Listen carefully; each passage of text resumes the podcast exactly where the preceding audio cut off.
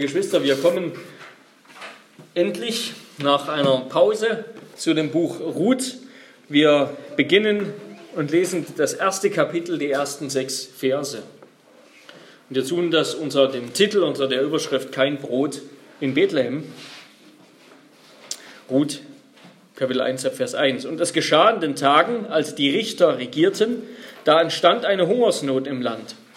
Damals zog ein Mann aus Bethlehem in Juda fort, um sich im Gebiet von Moab niederzulassen, samt seiner Frau und seinen beiden Söhnen.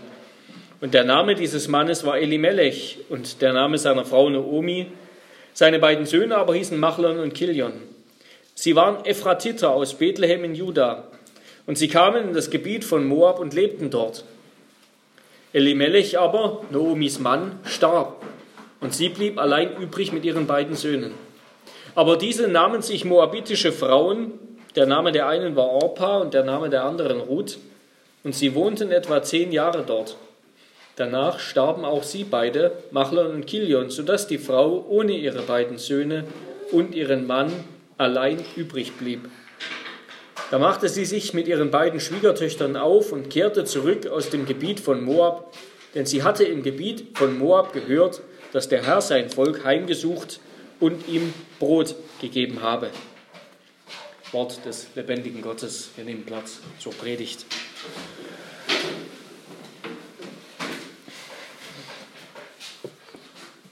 Ja, liebe Geschwister, Gemeinde des Herrn Jesus Christus, wir knüpfen jetzt an an unsere Reihe durch das Buch Richter. Wir kommen zu dem nächsten Buch im alttestamentlichen Kanon, zumindest in unseren deutschen Bibeln und auch in, in den griechischen im griechischen Alten Testament, in der sogenannten Septuaginta und auch in der lateinischen Bibel, der Vulgata, da steht das Buch Ruth hinter dem Buch Richter. In der hebräischen Bibel nimmt es eine andere Position ein. Wir werden später noch darauf kommen. Und diese ja, dieses Buch Ruth, das ist eine ganz erfrischende Abwechslung zum Buch Richter. Wir werden hier in eine Kleinstadtgeschichte hineingenommen aus der großen Politik Israels und der Geschichte Gottes mit Israel heraus. Da tauchen wir ab in das Leben einer Familie, das Leben einer Frau, einer Witwe, nämlich Naomi, um deren Schicksal das ganze Buch, sich das ganze Buch dreht. Und damit ist uns diese Geschichte von vornherein sympathisch. Und nicht nur sympathisch, sie ist uns auch viel näher. Sie ist eine Geschichte von Dingen, die wir auch kennen, von Dingen, die wir auch verstehen. Ja, eben nicht irgendwie die große alte Geschichte des Volkes Israel, sondern eine Kleinstadtgeschichte einer Familie, das uns auch die, über Dinge, die uns auch betreffen. Und nachdem das Buch Richter voller, voller Sünde war, voller Mord und, und Totschlag, Götzendienst und Abfall, und dann am Ende in einem brutalen Schlachtfest endete, ist das Buch Ruth jetzt wie so ein Gang an die frische Luft, ja. Ein Buch ohne Morde, ohne Totschlag, ohne Götzendienst, in dem es nicht ständig um Sünde und Gericht geht, sondern um Dinge, die uns auch bewegen, um eine Familientragödie, um Armut, drohende Armut, um Kinderwunsch, um eine Liebesbeziehung, um unerwartete Hilfe, eben um zeitlose Momente des alltäglichen Lebens. Und endlich mal wieder ein Buch mit Happy End, wie wir sehen werden. Das ist eine Geschichte, die Hoffnung ausstrahlt, die Zuversicht ausstrahlt, eine Geschichte über die erstaunlichen Taten, über erstaunliche Taten selbstloser Freundlichkeit. Und außerdem eine Geschichte, die uns hinführt dann ins nächste Buch und in die große Geschichte des Königs David. Es ist außerdem ein Buch über eine Nicht-Israelitin, über Ruth als Hauptcharakter, die uns als ein Vorbild an Güte und Treue ja, präsentiert wird. Und außerdem ist es, eine, ist es auch sprachlich ganz wertvoll. Es ist wunderbar strukturiert, es ist ja wirklich eine literarische Perle, es ist meisterhaft erzählt, voller Ironie, voller überraschender Wendungen. Goethe hat sich auch mal auf das Buch bezogen, Johann Wolfgang von Goethe, er nannte das Buch das lieblichste kleine Ganze, das betrachtet werden kann, das uns episch und idyllisch überliefert worden ist. Er war ganz begeistert über dieses Buch im Alten Testament. Und zuletzt ist es außerdem erstaunlich, dass auch im Gegensatz zum Buch Richter Gott hier nur eine Randfigur sein wird in diesem Buch. Gott selbst kommt so gut wie nie vor. Er wird nur einmal direkt erwähnt, sein Eingreifen wird nur einmal direkt erwähnt in diesem Buch durch den Erzähler. Und ansonsten kommt Gott nur in den Worten der, der handelnden Charaktere, der Hauptpersonen vor. Gott bleibt irgendwie seltsam verborgen in dieser Geschichte. Und das gibt uns zu denken. Und es gibt leider auch reichlich Anlass für Spekulation. Ja? Moderne Theologen, die mit dem Gott des Alten Testaments sowieso nicht mehr so viel anfangen können, für die ist dieses Buch ein herrliches Trainingsgelände. Dieses Buch, das auf den ersten Blick vor allem eigentlich eine ethische Botschaft hat. Ja, es geht um selbstlose Taten, um Mitmenschlichkeit. Es geht gar nicht so sehr um dogmatische Fragen, um Religion, also dieses Buch ist ein herrliches Trainingsgelände für alle möglichen Auslegungsansätze, für feministische, befreiungstheologische, religionssoziologische, ethnologische Lesarten und so weiter. Aber gerade diese, diese Verborgenheit Gottes und das Fehlen von großen Wundern und so weiter, gerade das, also eigentlich dieser fehlende Blick hinter den Vorhang, den wir sonst in vielen alttestamentlichen Büchern haben, wo uns der Erzähler noch sagt, was Gott eigentlich gerade hinter dem Vorhang tut, was die Personen, die in dieser Geschichte leben, ja nicht wissen. Dieser fehlende Blick bringt uns die, diese Geschichte eigentlich auch wieder nahe, weil so ist es auch in unserem Leben. Da haben wir keinen Blick hinter den Vorhang auf die Seite der Vorsehung Gottes. Wir haben keine direkte Wahrnehmung des Auftretens Gottes. Wir sehen es nur, wir sehen nur die Hand des Künstlers eben im, im Kunstwerk, anhand dessen, was geschieht. Gott bleibt auch in unserem Leben irgendwie verborgen. Gottes Reich in dieser Welt ist im Augenblick verborgen. Und wir wollen dieses Buch bewusst im Licht des Alten Testaments lesen, im Licht des Kanons des Alten Testaments. Wir werden noch sehen, was das bedeutet und auch bewusst im Licht der großen Heilsgeschichte Gottes mit seinem Volk. Und wir lesen das Buch Ruth also erstmal als ein historisches Buch. Ja, es ist eine, das wird auch im Großen und Ganzen nicht angezweifelt, es beschreibt eine, eine tatsächliche Geschichte, was sich wirklich ereignet hat. Eben eine Kleinstadtgeschichte im antiken Nahen Osten. Wir wollen es lesen, aber auch als ein christliches Buch, ja, als ein Buch, das uns etwas erzählt von unserem Erlöser Jesus Christus und auch als ein Stück mit Anklängen an die Weisheitsliteratur des Alten Testaments. Wir wollen uns diesen Text anschauen unter drei Punkten. Erstens, du hast dein Leben nicht in der Hand. Zweitens, Leid ist nicht vorhersehbar. Und drittens, die Wege des Herrn sind lauter Güte. Sie sind nicht nicht lauter Güte. Das ist ein Zitat aus Psalm 25, Vers 10. Erstens, du hast dein Leben nicht in der Hand. Ja, wohin, wohin geht dein Leben? Hast du einen Plan für dein Leben? Hast du eine, eine Absicht? Ähm, ich erinnere mich an einen, an einen ein Interview, das ich äh, angeschaut habe, ist schon ja, mittlerweile auch schon wieder ein Jahr her oder so, mit einem Theologen, wo es unter anderem um die Frage geht, sollte man, sollte man als, als nach dem Studium noch weitermachen, sollte man weiter studieren, sollte man promovieren, also einen Doktor machen, ähm, was sollte man machen? Und äh, was, was der, der Interviewte vor allem gesagt hat, ist, ähm, du musst dir, sollst dir im Klaren werden, was du mit deinem Leben machen willst, wo du hin willst mit deinem Leben? Was sind deine Ziele? Was ist dein Ziel im Leben? Wo willst du in fünf Jahren sein? Wo willst du in zehn Jahren, in 30 Jahren sein? Geografisch, charakterlich, intellektuell, beruflich? Oder vielleicht, wenn du schon viel älter bist, fragst du dich vielleicht, wollte ich hier sein? War ich erfolgreich mit der Entwicklung? Waren die letzten fünf Jahre so, wie ich sie mir gedacht habe? Bin ich so weitergekommen, wie ich es eigentlich vorhatte? Oder ist es ganz anders verlaufen? Besser oder schlechter? Wenn du jetzt zurückschaust, bist du dann verbittert oder bist du voller Zuversicht und Mut? Wenn du nach vorn schaust, hast du Angst oder treibt dich die Vorfreude an. Und es ist gut, sich von Zeit zu Zeit solche Gedanken zu machen, wohin wir mit unserem Leben eigentlich wollen und, und welche Ziele wir uns stecken. Das ist gut und wichtig. Das kann uns helfen zu merken, ob wir uns vielleicht völlig verfahren haben im Leben. Und es kann uns auch helfen und bereit machen, die richtigen Entscheidungen zu treffen, wenn sie kommen. Und damit meine ich nicht nur die großen Entscheidungen, Ausreise nach Schweden, ja oder nein, sondern auch die vielen kleinen Entscheidungen des Alltags, des Lebens, die auch wichtig sind, die unser Leben auch stark verändern können. Aber das Leben besteht zugleich eben, und das weiß jeder von uns, besteht nicht nur aus den Momenten, in denen wir uns entscheiden, etwas Bestimmtes zu tun, eine Richtung einzuschlagen. Es besteht auch aus den vielen Momenten, in denen für uns entschieden wird oder wurde.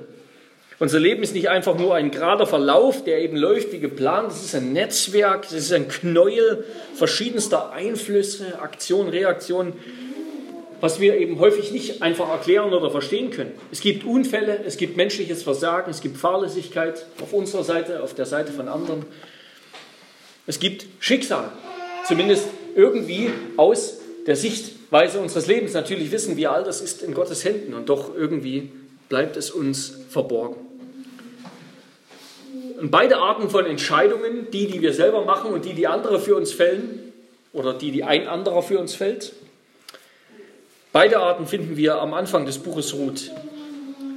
Die Geschichte dieses Buches, die Geschichte dieser Familie, die wird, so wird gesagt, die liegt in der Epoche der Richter. Und was bedeutet das? Was bedeutet, wissen wir. Wir sind gerade eben durchgegangen. Das war eine chaotische Zeit in Israel, eine Zeit voller Kriege, Götzendienst, Leiden, in der viele Menschen sich nach einem König, nach einem Anführer sehnten, der Israel herausführt aus dem ganzen Elend und aus dem Durcheinander, der, die, der wieder die richtigen, guten Umstände herstellt, der die, die, die Anbetung Gottes wieder leitet und so weiter. Eine Zeit, in der viele Menschen Gott vergessen hatten, in der viele einfach so lebten, wie sie wollten, ohne zu hören auf das, was Gott wollte. Und darum auch eine Zeit voller Bedrohungen, eine Zeit, in der Gott die vielen Bundesflüche wahrgemacht hat, die er angedroht hat in der Beziehung mit Israel. Wenn, wo er gesagt hat, wenn ihr abfallt von mir, wird das und das passieren. Und es ist passiert in, in der Zeit der Richter. Und in diesen Bundesflüchen heißt es eben auch, in Deuteronomium 28, Vers 24, 5. Mose 28, der Herr wird den Regen für dein Land in Sand und Staub verwandeln. Der Herr wird vom Himmel auf dich herabfallen, bis du vertilgt bist. Also hier wird angekündigt, dass der Herr auch als einen Fluch dieses Bundes Hungersnot bringen wird. Und jetzt herrscht hier zur Zeit der Richter eine Hungersnot in Bethlehem, irgendwo regional. Und Bethlehem, das heißt übersetzt Haus des Brotes. Auf Deutsch können wir vielleicht sagen Brothausen. Ja? Und wenn in Brothausen, wenn es in Brothausen kein Brot gibt zur Zeit der Richter, Während es im benachbarten Moab, wo es durchaus teilweise klimatisch günstiger gelegen war, weil auch höher gelegen, wo es dort keine Not gibt, dann gibt uns der Erzähler hier einen, einen Wink mit dem Zaunspfahl. Ja, das ist kein Zufall, sondern Gericht Gottes über Israel. Die Hungersnot führt uns den geistlich abgemagerten Zustand Israels vor Augen. Und eine der Familien eben, die unter dieser Hungersnot, unter diesen Nöten zu leiden hatten, eine der Familien Bethlehems, die entscheidet sich eben darauf hin, ihr Land zu verlassen. Sie haben, wie wir das später erfahren werden, sie haben durchaus ein Stück Land in Bethlehem, ein Stück Ackerboden, Grund und so weiter. Und das lassen sie aber zurück und sie ziehen aus, wandern aus. Und das ist die Familie Elimelechs der dieses Elend nicht weiter mitmachen will und der nimmt seine Frau Naomi, seine beiden Söhne Machlon und Kilion mit und sie kommen nach Moab. Und die Wortwahl hier, dass sie, sie kamen in das Gebiet von Moab und lebten dort am Ende von Vers 2, die Wortwahl hier, die legt nahe, dass sie nicht zielbewusst jetzt irgendwie direkt nach Moab reisten. Also da hätte, das hätte man anders sagen können, sondern sie sind eben losgegangen und haben geschaut, wo wird es besser, ja, wo ist wieder grünes Land, wo sind wir wieder vor dieser Hungersnot in Sicherheit. Und am Ende sind sie eben in Moab gelandet. Tja, was, was sollen wir jetzt mit diesem Entschluss machen? War er gut oder war er falsch? Ja, sündhaft?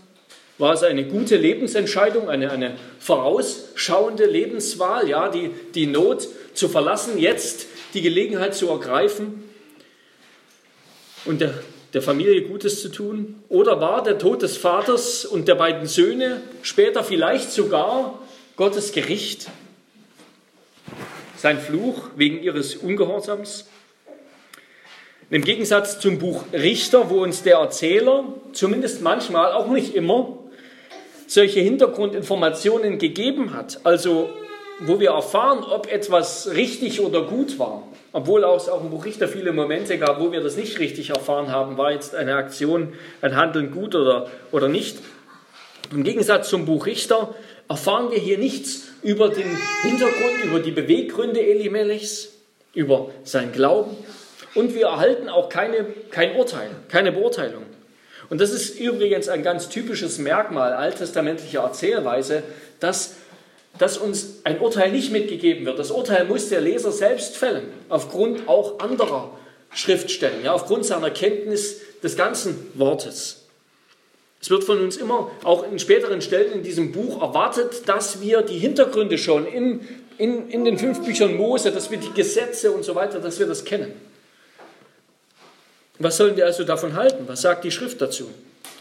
Und wir lesen von Hungersnöten über das Volk Israel oder über, über, ja, über die, das Land Kanaan. Da lesen wir bei den Patriarchen, bei Abraham, Isaac und Jakob. Alle drei kamen in Hungersnot und alle drei sind dabei dann ausgewandert, haben das verheißene Land verlassen in Richtung Ägypten oder dem Philistergebiet.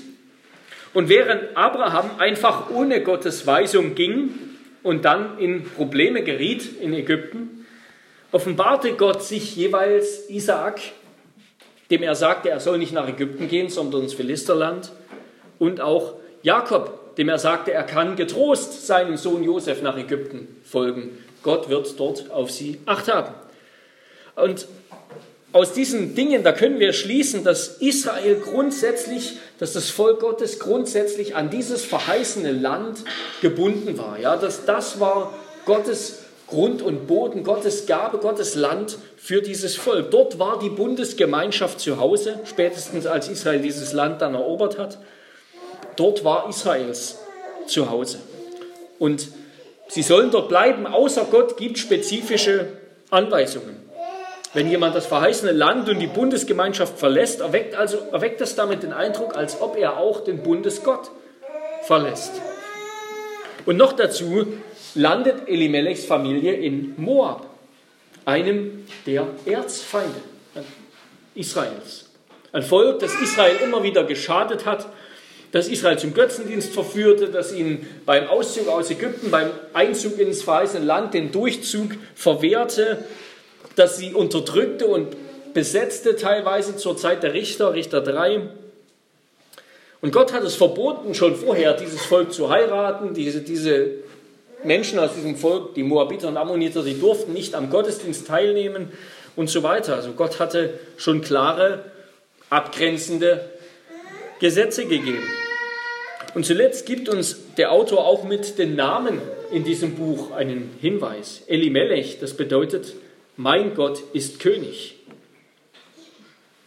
Aber es hat ganz den Anschein, als ob Gott nicht mehr Elimelechs König war.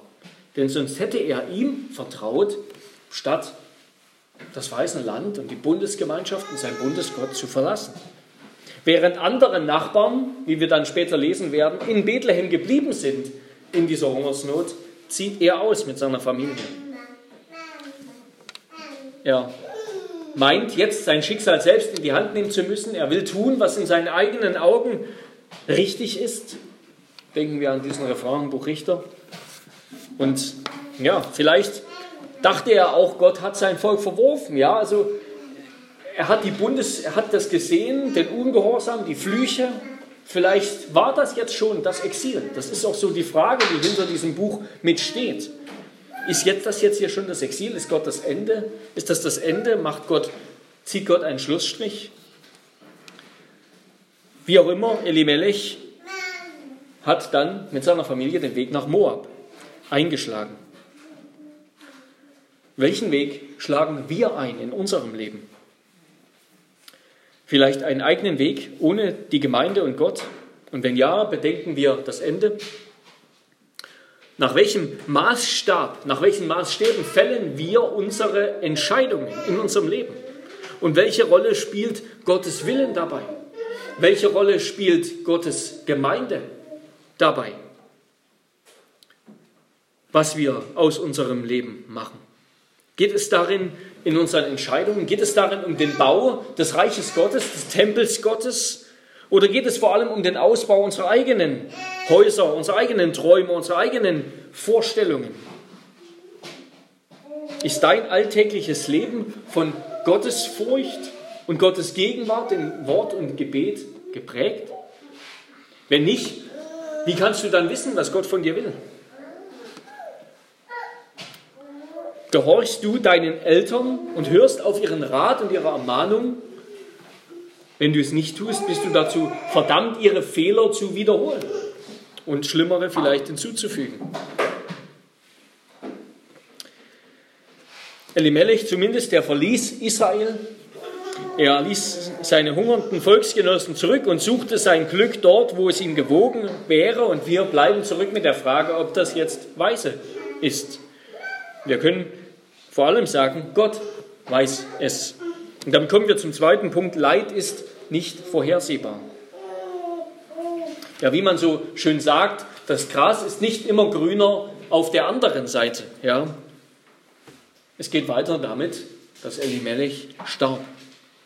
Das schlechte Schicksal, das scheint die Familie zu verfolgen. Elimelech kann die Früchte seiner Entscheidung leider nicht mehr ernten. Oder waren das vielleicht gerade die Früchte seiner Entscheidung? Gott weiß das. Die Familie steht jetzt zumindest erneut vor der Wahl. Was machen sie? Zurückgehen nach Israel oder doch das Glück versuchen in Moab? Die Söhne verlieben sich in moabitische Frauen und damit ist die Sache klar, sie bleiben in Moab. Und jetzt als Israelit moabitische Frauen zu heiraten, wo man annehmen muss, dass die auch ihre Götzen anbeten, zumindest haben wir zurzeit jetzt gerade keinen anderen, keinen anderen äh, Grund oder keinen Grund, was anderes anzunehmen. Das ist schon ein, ein starkes Stück. Ja, da, muss, da muss das Gesetz Gottes und die Verheißung Gottes, die Worte Gottes schon ziemlich weit in den Hintergrund getreten sein, damit man das tut als Israelit. Das müsste man eigentlich besser wissen. Also wurde aus diesem Zwischenstopp in Moab, wo sie gelandet sind, gestrandet sind, wurde so ein dauerhafter Zustand. Zehn Jahre in Moab. Und vielleicht dachten sie aber auch, einfach, ja, was, was sollen wir jetzt schon anders machen? Ja, also wie es uns eben auch geht. Jetzt haben wir einmal angefangen, jetzt haben wir diesen Weg eingeschlagen jetzt sind wir einmal hier, na jetzt machen wir auch weiter. Jetzt hören wir nicht schon wieder auf. Jetzt sind wir einmal hier, dann bleiben wir auch hier. Wie es so oft ist im Leben, wenn man einmal eine neue Richtung eingeschlagen hat, wenn man einmal den Weg des Ungehorsams eingeschlagen hat, dann ist es oft leichter, ihn weiterzugehen, als umzukehren.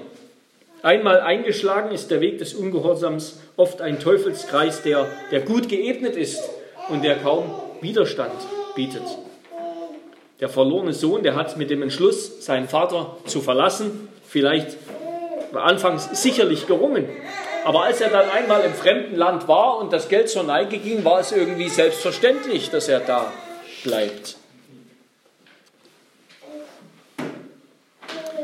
Und das größte Hindernis umzukehren, ist dann am Ende vielleicht auch der eigene Stolz. Ja? Wir wollen nicht die sein, die uns selbst und anderen und Gott eingestehen müssen, dass wir falsch liegen, dass wir versagt haben, dass wir den falschen Weg eingeschlagen haben. Und dann ist es manchmal einfacher, die Schmerzen und die Leere auszuhalten, als unseren Fehler oder unsere Sünde einzugestehen und noch einmal neu anzufangen. Der Neuanfang ist auch anstrengend und schmerzhaft. Aber aus diesen beiden Ehen dann gehen keine Kinder hervor. Zehn kinderlose Jahre in beiden Ehen. Auch das scheint ein merkwürdiger Zufall zu sein. Ja, auch vor allem wenn vor dem Hintergrund, dass es in Deuteronomium 23, Vers 4 heißt, dass die Moabiter bis in die zehnte Generation nicht am Gottesdienst Israels teilhaben sollen. Die Unfruchtbarkeit Israels scheint sie also irgendwie zu verfolgen. Ja? Gottes Segen hingegen nicht. Und am Ende sterben auch noch Noomis Söhne, Machlon und Kilion. Und das heißt übrigens, ihre Namen heißen übersetzt Krankheit und Schwindsucht. Oder man könnte auch sagen kränklich und gebrechlich. Also höchstwahrscheinlich handelt es sich ja nicht um echte Namen. Es würde ja niemand sein Kind so nennen. Wir erinnern uns an diesen Kushan Rishatayim, der der doppelte Bosheit heißt aus dem Buch Richter. Also das sind Namen, die im Nachhinein vom Erzähler gegeben werden, um ja die Geschichte künstlerisch zu schmücken und um auch eine bestimmte Botschaft zu vermitteln, was nicht bedeutet, dass die ganze Geschichte erfunden sei und nicht real. Alles deutet auf das Gegenteil hin. Aber zumindest sind diese Namen gegeben, um eine Botschaft, eine bestimmte Botschaft zu vermitteln. Ja, Noomis Söhne sterben wie ihr Mann. Und was für ein trauriges Schicksal das ist, was für ein schrecklicher Tag für sie. Naomi hat auf jeden Fall unser Mitgefühl in dieser Not. Sie hat ihren Mann und ihre Kinder verloren. Sie steht jetzt da ohne Enkel. Und das in einer Gesellschaft, in einer von Männern dominierten Gesellschaft, in der man als Frau ohne männliche Hilfe tatsächlich verloren war, ja, in der man keinen Versorger hatte, in der Hungersnot dann drohte und Obdachlosigkeit.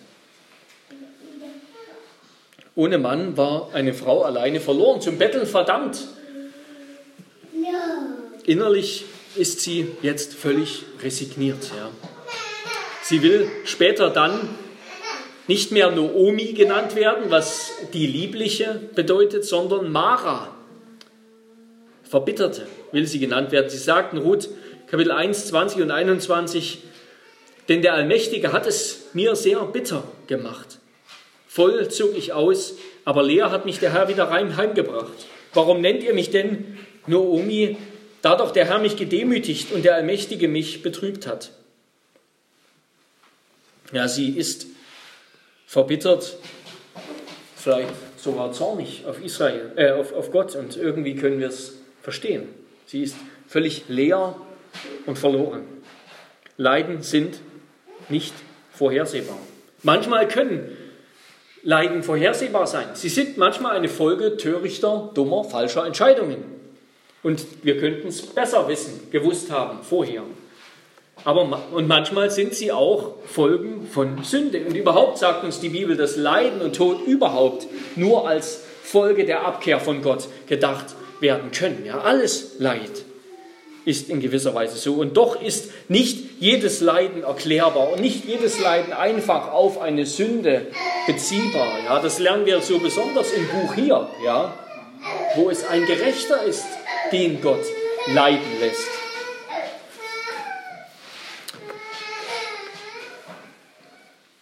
Manchmal sind Leiden nicht vorhersehbar oder erklärbar. Aber Naomi, Naomi weiß, irgendwie kommt es vom Allmächtigen her, hat sie gesagt, vom Allmächtigen. Und wir sehen, sie hat, sie hat nicht den Glauben völlig verloren, aber sie kann im Augenblick auch überhaupt keine Hoffnung fassen. Sie sieht, heißt es in Vers 13, die Hand Gottes gegen sich gewandt. Sie weiß noch um Gottes Souveränität und deshalb redet sie auch noch vom Allmächtigen, Shaddai, vom Allmächtigen, der sie bitter gemacht hat. Aber sie kann mit Gott irgendwie so richtig trotzdem nichts mehr anfangen. Sie kann mit Gottes Güte nichts mehr anfangen. Sie sieht seine Güte nicht mehr, seine Freundlichkeit. Und ja, sie glaubte anscheinend auch wie wir, dass der Herr, ihr Bundesgott, ihr vergolten hat. Ja, sie bestraft hat wegen der Untreue ihrer Familie gegenüber Gottes Bund. Sie denkt, das, was jetzt gekommen ist, dieses dieses Leiden, das ist eine Folge, das ist ein Ausdruck von Gottes Zorn. Gericht, Strafe wegen diesem falschen Weg.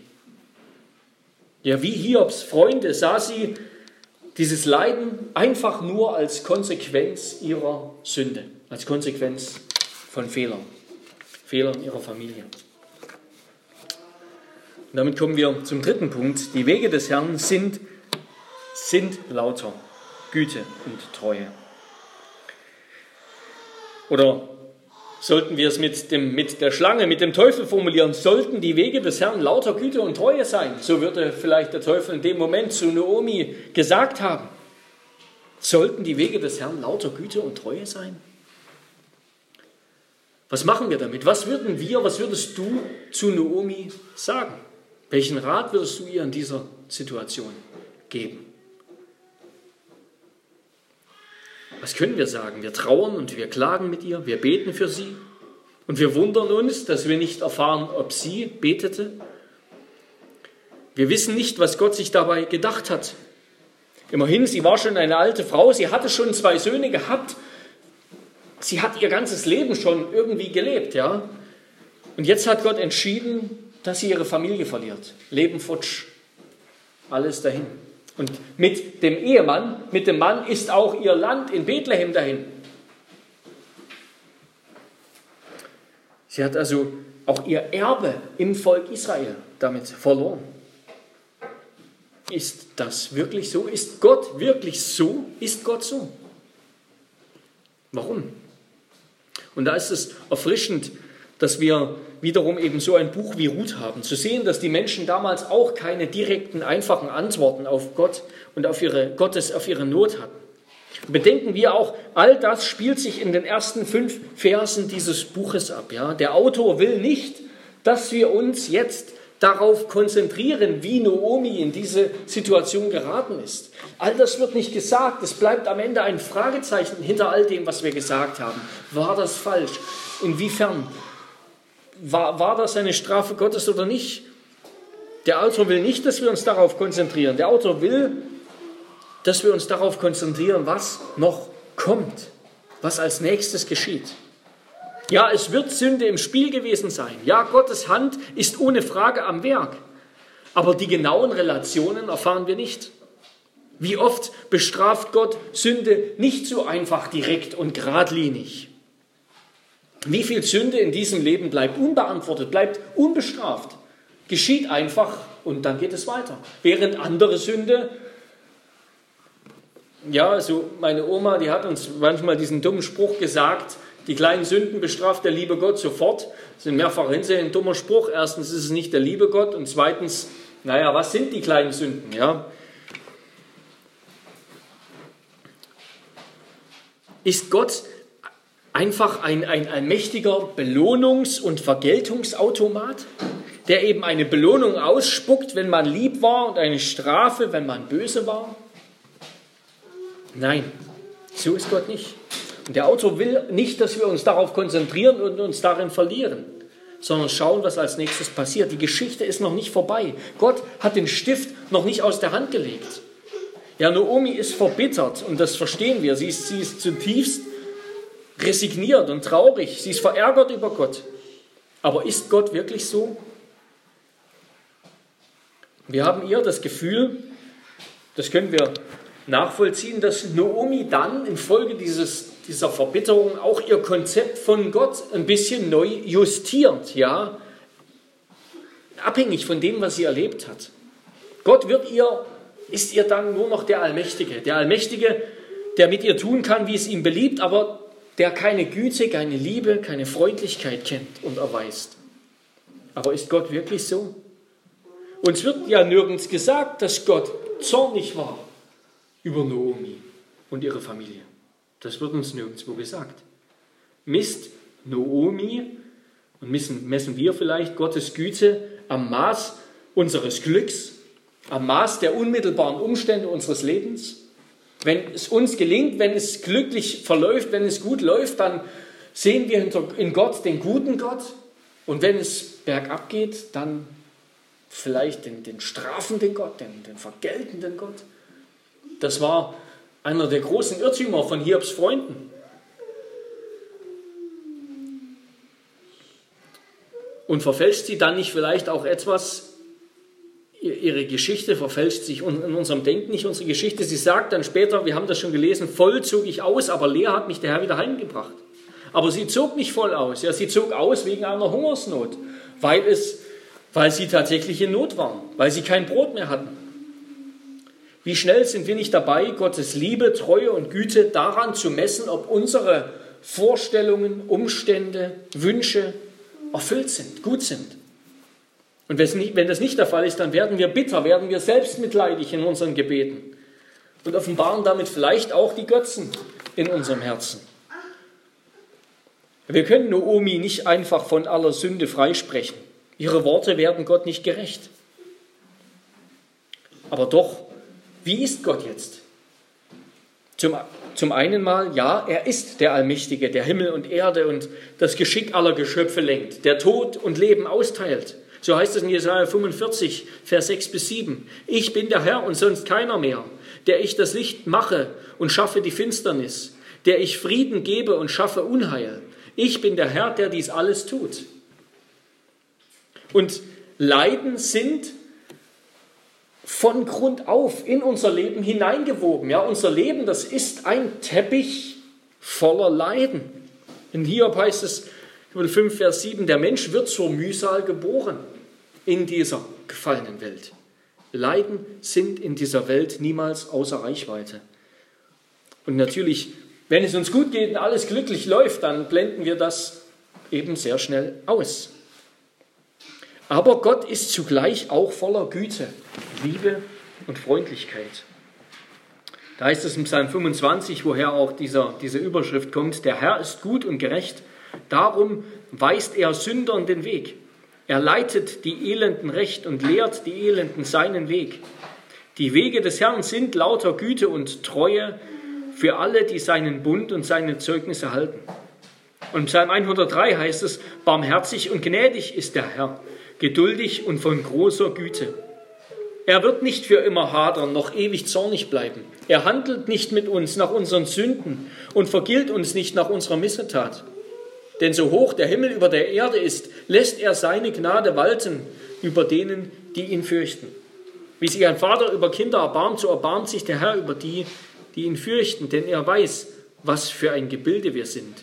Er gedenkt daran, dass wir Staub sind. Und zuletzt im Psalm 33, den wir dann auch singen wollen, siehe, des Herrn Auge sieht auf alle, die ihn fürchten, die auf seine Güte hoffen, dass er ihre Seele errette vom Tod und sie am Leben erhalte in Hungersnot.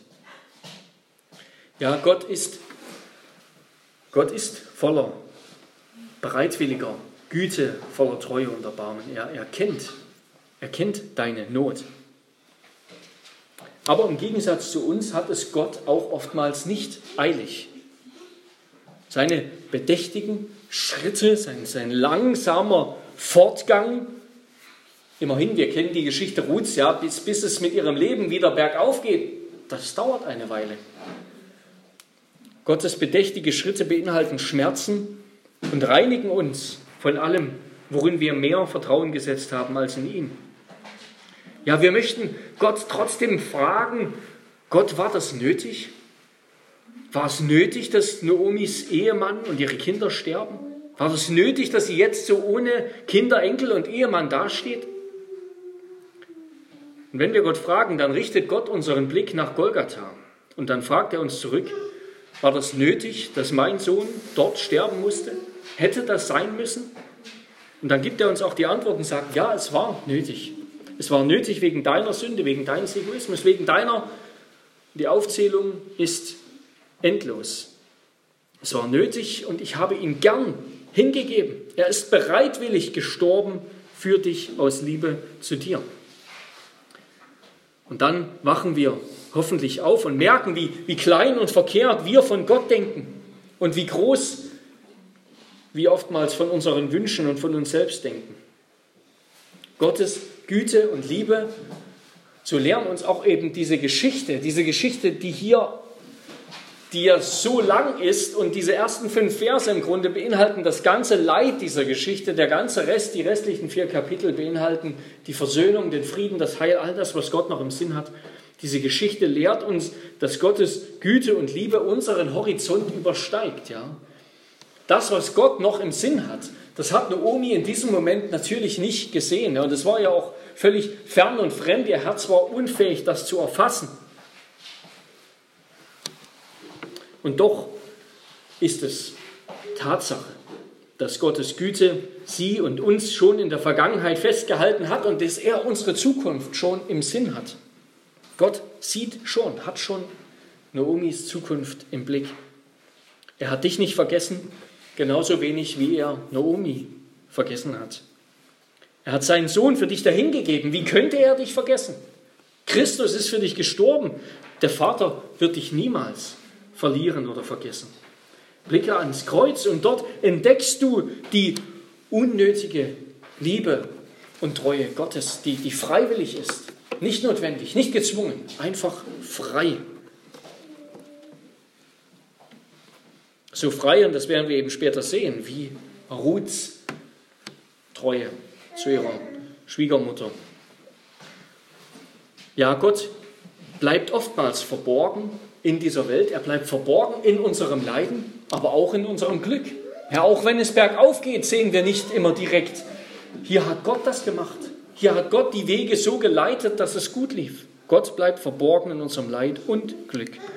Aber Gottes Weisheit ist nicht am Ende, sondern sie hat noch Großes vor in Noomis Leben und auch in deinem. Darum vertraue Gott. Bete mit dem Psalmisten aus Psalm 33, unsere Seele hart auf den Herrn. Er ist uns Hilfe und Schild, denn unser Herz freut sich seiner und wir trauen auf seinen heiligen Namen. Ja, Naomi ist bereits alt. Sie hat das Gefühl, dass ihre Geschichte schon zu Ende ist. Das war's. So alt, ohne Kinder, ohne Mann, ohne Grund und Boden. Ihr Leben wird in Bitterkeit enden. Aber sie übersieht die Zeichen, sie übersieht die Zeichen der Freundlichkeit und Treue Gottes, ja, wie es dann in Vers 6 heißt, der Herr hat sein Volk heimgesucht und ihm Brot gegeben. Gott hat die Hungersnot beendet. Und er wird es auch er wird auch Noomis Unfruchtbarkeit, die Unfruchtbarkeit in ihrer Familie beenden. Er ist an ihrer Seite, ja, oder es ist jemand an ihrer Seite. Ihre Schwiegertöchter, später ihre Schwiegertochter, geht mit ihr. Und Gott bleibt weiterhin verborgen in dieser Geschichte bis ans Ende, ja. Er, er tritt nicht direkt in Erscheinung. Ja, doch lenkt er Noomis Weg und ist da. Und zuerst einmal muss sie zurückgehen ins verheißene Land. Und das ist gut so, denn alles beginnt mit einem Exodus. Alles beginnt mit einem Exodus aus dem alten Leben hinaus und der Hinwendung zu Gott und zu seiner Gemeinde. Und so begann auch alles mit dem Exodus Jesu, weg von seinem Vater, dass er ihn verließ und er starb allein und verlassen, damit wir bei Gott sein können. Herr Gottes Absichten mit dir sind auch nicht zu Ende. Gott hat noch einen Plan. Wir haben Pläne, wo, wo wir sein wollen, wo wir sein wollen in fünf Jahren, in zehn Jahren, in 30 Jahren. Und Gott hat auch einen Plan. Und Gott steht immer erst am Anfang. Und wir dürfen Gott vertrauen, dass er sich, dass wir uns mit ihm freuen werden. Dass wir uns mit ihm freuen werden. Und am meisten lasst uns uns über seine Herrlichkeit freuen. Und wenn wir uns mehr erfreuen an ihm, an seinem Sohn, an seinem Reich, an seiner Ehre, an seinen Namen, dann, dann haben wir einen Anlass zur Freude, der nicht verloren geht, der nicht abhängig ist von den Hungersnöten und von dem Leiden dieser Welt. Lasst uns unsere Freude, unseren Schatz im Himmel haben, wo er nicht genommen wird. Und dann wird er uns auch an allem anderen Anteil geben. Dann wird er uns auch alles andere zufallen lassen. Ja, wenn wir uns zuerst nach seinem Reich und seiner Gerechtigkeit sehnen. Gott ist auch in den bitteren Momenten unseres Lebens da und aktiv. Mögen wir lernen, aus Glauben zu leben und auch diese Situation als Chancen zu erkennen, um Jesus Christus, den für uns gekreuzigten, zu verherrlichen. Amen. Amen. Lasst uns beten.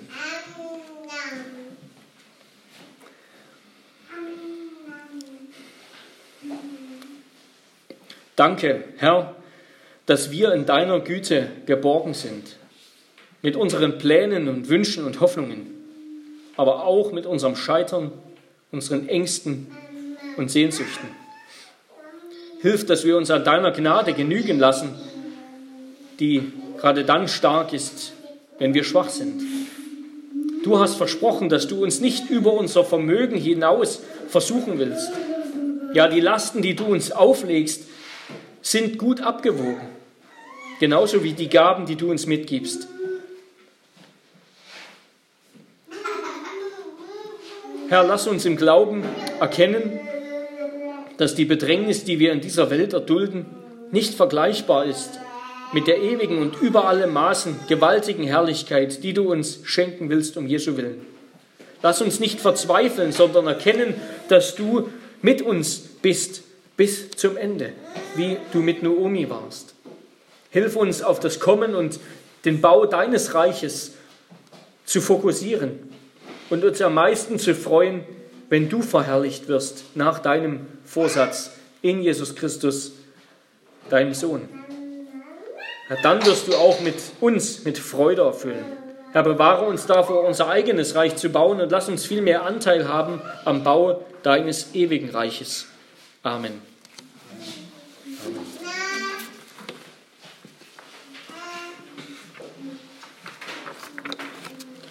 Lasst uns gemeinsam antworten auf die, auf die Verkündigung mit Psalm 33, Strophen 1, 8, 10 und 11.